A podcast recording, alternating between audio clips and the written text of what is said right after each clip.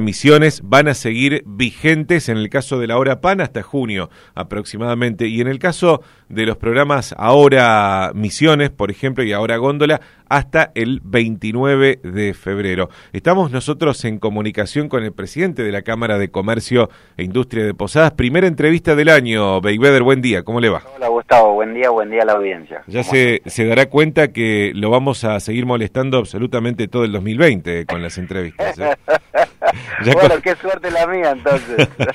este, bueno, pero, pero, la tarea nuestra es informar y la suya como presidente de la entidad también brindar esta información. Sí, Exacto.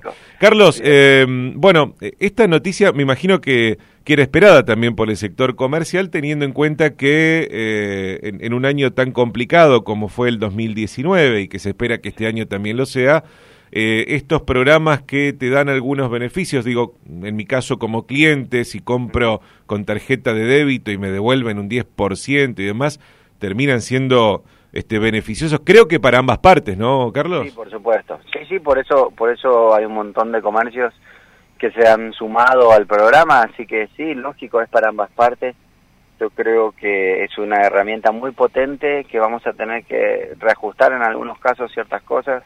Estamos por conversar con, con el Estado provincial para, para poder eh, ir mejorando estos programas porque hay otras provincias que tienen algo parecido eh, pero que utilizan otras herramientas un poquito más de, de largo alcance para bienes durables y bueno, vamos a empezar a trabajar sobre eso, ¿no? Así que la verdad que para nosotros eh, siempre es bienvenida la renovación de los planes, siempre es positivo poder contar con el apoyo del Estado y, y bueno, creo que esto es una eh, una manera de poder sobrellevar ciertos eh, momentos económicos difíciles. Por supuesto, ya eh, vamos a tocar el tema ese de la del análisis que piensan hacer, seguramente en este tiempo y, y para eh, a partir de marzo aplicar algunos cambios. Pero quiero preguntarle, Carlos, eh, hoy es noticia, por ejemplo, una de las más importantes en Misiones Online, que Misiones se destacó en el mes de octubre pasado como una de las provincias donde hubo un crecimiento un poco más alto en ventas en supermercados. Por supuesto que no, quizás no, no llegó eh, ni, ni, ni por casualidad a, a, empatarle todo lo que se ha perdido de consumo, pero por lo menos estuvo un poco más alto que el resto. ¿Será que tiene que ver, claro, sí. será que tiene que ver con estos programas de incentivo al consumo o usted cree que hay otra cosa, Carlos? No, yo creo que, que es un poquito de esto. Eh, de, de, programas de incentivo al consumo. Hoy la gente no está cruzando a Paraguay para hacer compras También, claro. masivamente uh -huh. y entonces, eh, como vos tenés valores históricos que se comparan mes a mes o año a año, entonces si la gente no está cruzando tanto, es una, una posibilidad que se genera de este lado, ¿no? Y hay ciertos incrementos. Uh -huh. Así que me parece que es la conjunción de un poquito de cosas. Las economías de frontera siempre funcionan un poquito diferente al resto del país en estos momentos de crisis, ¿no? Vos, si, si te diste vuelta en, en, o vueltas en el centro, habrás visto la infinidad de paraguayos comprando dólares. Y bueno, mm, sí. a las casas de cambio esto le vino muy bien, ahora se terminó, pero normalmente funcionan las economías de frontera diferentes a las del resto del país y bueno, y esta no es la excepción, ¿no? Uh -huh. Entonces, donde, donde tenés algún ciudadano paraguayo, brasilero, como hubo este fin de semana, dando vueltas en posadas y comprando y gastando, eso por supuesto genera consumo.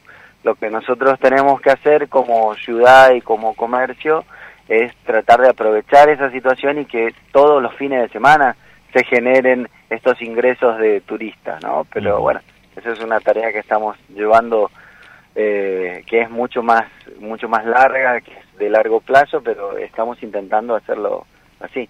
Carlos, ¿ha tenido ya eh, comunicación? No sé, bueno, estamos en realidad en el primer día de, de trabajo después del inicio del año nuevo, eh, pero eh, ¿cree usted que se va a dar inmediatamente este aumento de hasta 7% en varios productos, aquellos que estaban con IVA cero hasta el 31 de diciembre?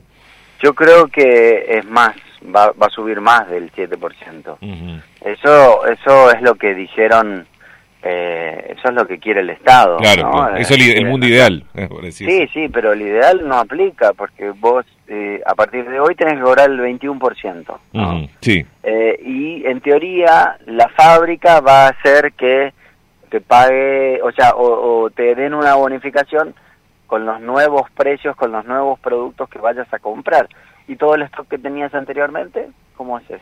¿No? ¿Cómo, vas a hacer? No, eso es un eso es una mentira. No, no va no va a funcionar así. O sea, con suerte vamos a tenerlo para mediados de enero o fin de enero alguna reducción, pero no va a ser de la misma manera que quiere el Estado. O sea, los primeros las primeras semanas esta especie de empalme entre un programa y otro va a tener complicaciones. Sí, no, no va a darse. No va a darse porque a partir de hoy tenés que activar el IVA en todo en mil artículos eh, lo que tendría que haber hecho era reducir a la mitad el IVA, ¿no? O sea, les, le vuelvo a poner, pero la mitad del IVA. Entonces sí vas a tener un aumento del 10%.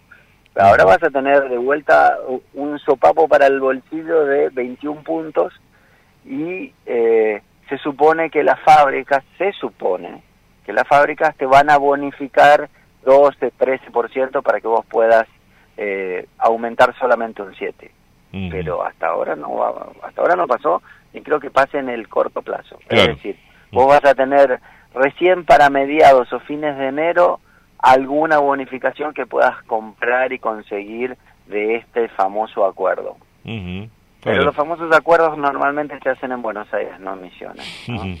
Eh, así que a veces estos programas son buenísimos y funcionan mejor en Buenos Aires. Al lado, en, el supermercado más cercano a la Casa Rosada. Claro, viste, a, cinco cuadras a la redonda, que es lo que Fernández puede mirar. Y después el resto, y bueno, no, no funciona así. Eh, esto, la matemática no aplica tan rápido, mm. viste, como para que el IVA automáticamente...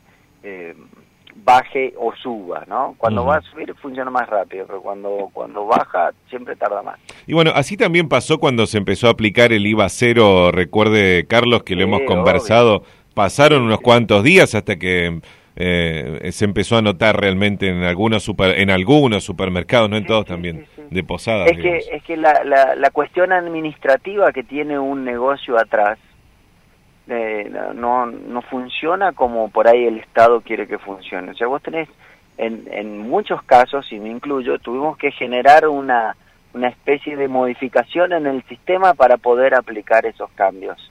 y, y le pasa a cualquier negocio que tienen disposiciones que no te avisan de antemano.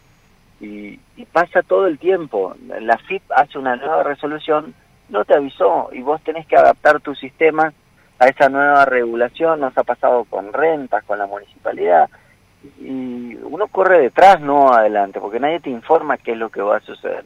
De repente, hoy nos enteramos que se terminó el programa y que le vamos a pedir a nuestros proveedores que nos bajen un 10% de descuento. Bueno, está bien, yo lo voy a pedir. Ahora que suceda inmediatamente es otra cosa, ¿no? Eh, la verdad que nunca funciona así. Ah, lo único que funciona así es la tecla para apagar y prender la luz. Después del resto todo lleva su tiempo. Hasta que se, se vayan este, normalizando cosas. Eh, bueno, Carlos, quiero ahora sí preguntarle sobre esto que nos decía al principio de los programas de incentivo al consumo. Hace algunos días estuvo aquí con nosotros también el presidente de la Confederación Económica de Misiones, el señor Alejandro A.N., y nos decía algo similar. Decía, en marzo tendría que haber algún que otro cambio. Por ejemplo, eh, que las tarjetas de crédito eleven un poco el límite de compra de los clientes y que algunos productos, ejemplo, si yo me voy a querer comprar una heladera que hoy están este, la más barata debe estar 15 mil pesos y de ahí para arriba hasta, no sé, 80 mil, 100 mil pesos. este, me voy con esa tarjeta y quiero pagarlo con el Ahora Misiones y lo más probable es que me va a salir fondos insuficientes. Justamente porque el, Ahora Misiones tiene 30 mil pesos, por eso es lo que nosotros estamos eh, hablando con el gobierno provincial es para que eleve, eleve las, los límites, porque es muy poquito, 30 mil pesos hoy no, no no, te alcanza, ¿no? Claro, eh, La moto más barata está cerca de 40 mil pesos, entonces vos necesitas... Subió el dólar un 60% y los límites de la tarjeta no subieron a ese porcentaje. debería por lo menos acompañarte, el límite debería acompañarte la inflación. Exacto, y muchas veces no se actualiza de la misma manera, ¿no? Entonces, eh, quedamos como, como retrasados en, en esas cuestiones y por eso nosotros queremos hablar con, con gente del Estado para, para poder modificar estas cuestiones que van a hacer que se vuelva interesante de vuelta tener una tarjeta de crédito con la Misión. ¿Solo con el Estado o también con las entidades bancarias hay que no, hablar? con todos, con todos. Lo que pasa es que eh, el Estado, vos hablando con dos o tres eh, colaboradores del Estado, te, después el resto se, se ayorna, ¿no? Entonces hay que hablar primero con el Estado para pedirle que aumente, llevarle una modificación al plan y después poder utilizar eh, el Estado como generador de la comunicación. También este, la idea, además de aumentar el límite de compra, es aumentar eh, la cantidad de cuotas, Carlos, por ejemplo a 18 o a 24. sí, para bienes durables. Tenemos que negociar y hay que ver qué sucede con las tasas que van a cobrar los bancos. ¿no? Ah, sí. Mm, eh, lo que nos está dando el banco, el Estado y lo que pone el comercio es una consecuencia de lo que sucede eh, a nivel eh, privado, ¿no? Es decir, cuando vos vas a pedir un crédito, cuando vos vas a trabajar con descubierto y plazo fijo en un banco. Eh, es una es como una consecuencia. Si el banco gana dinero con estas herramientas que le nombré por último y puede otorgarte algún tipo de descuento o mayor largo plazo. Cuando está muy justito con los márgenes no le queda capacidad de maniobra. Es decir, lo que ganan por un lado lo tienen que poner por el otro, ¿no? Para hacerlo así medio crudo. Claro. Y nosotros necesitamos, necesitamos primero de todo, eh, como empresa, poder bajar los costos laborales eh, en cuanto a, lo, a, la financiación bancaria se refiere, ¿no? Eh, es muy caro hoy trabajar con el banco, pero hay muchas pymes y no tan pymes que se han fondeado con el banco porque es un instrumento lógico eh, la empresa que produce quiere ampliar su empresa y tiene que ir a pedirle un crédito al banco. Y bueno, esto en la era Macri se cortó porque las tasas eran altísimas. Nosotros necesitamos que las tasas bajen y con eso bajaría el costo de las 12 cuotas. ¿no? Exacto. Y al, al bajar el costo de las 12 cuotas hay más posibilidades de que nos den más cuotas.